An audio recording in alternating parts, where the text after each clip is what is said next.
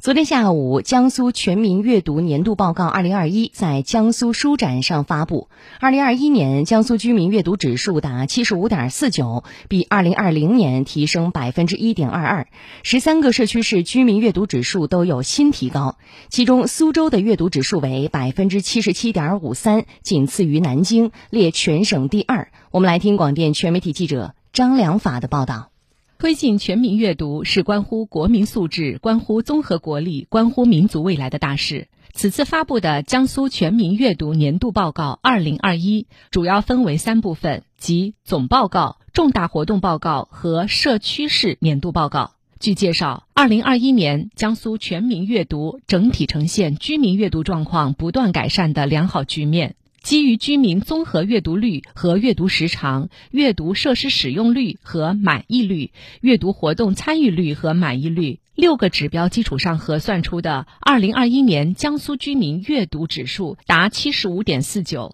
较2020年上升1.22，且十三个社区市的指数均实现增长，充分反映了2021年书香江苏全民阅读工作的显著成效。二零二一年，江苏省居民阅读状况整体呈现一稳三增双降的特点，阅读人口基本保持稳定，人均阅读时长为七十七点七九分钟，较上年增加了七点三二分钟。电子媒介阅读率、听书率均较上年有所提高，人均电子书阅读量和听书量均有所增长，纸质阅读率、阅读量双双下降。二零二一年，全省阅读活动呈现三升的特点：阅读活动知晓率、阅读活动参与率、阅读活动满意率均上升。南京大学出版研究院常务副院长张志强教授：图书馆与书店是全民阅读推广中的重要机构，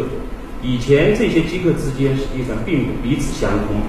我们这次在苏州参加江苏书展，如果大家有心的话，就会发现。你如果在苏州的书店里，就是苏州它推出了一个你选书我买单的活动，读者在书店里看中的图书，你不用买，而是可以变成图书馆的借，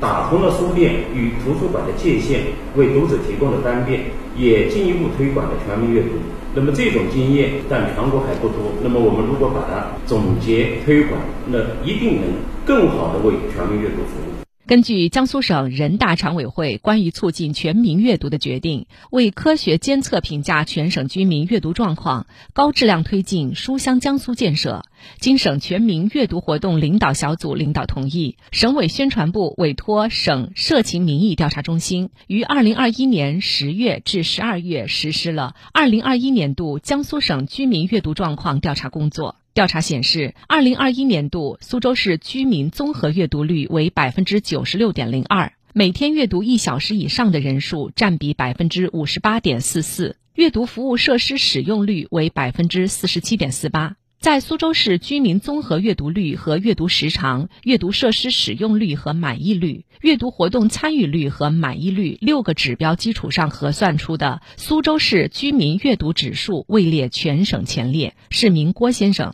我每天都看书，天啊，大约两个小时。在哪些方面书籍看得多一点？历史和文化方面的书。通过阅读啊，最大的收获是什么？就是提高自己对社会的认知啊，对历史的理解。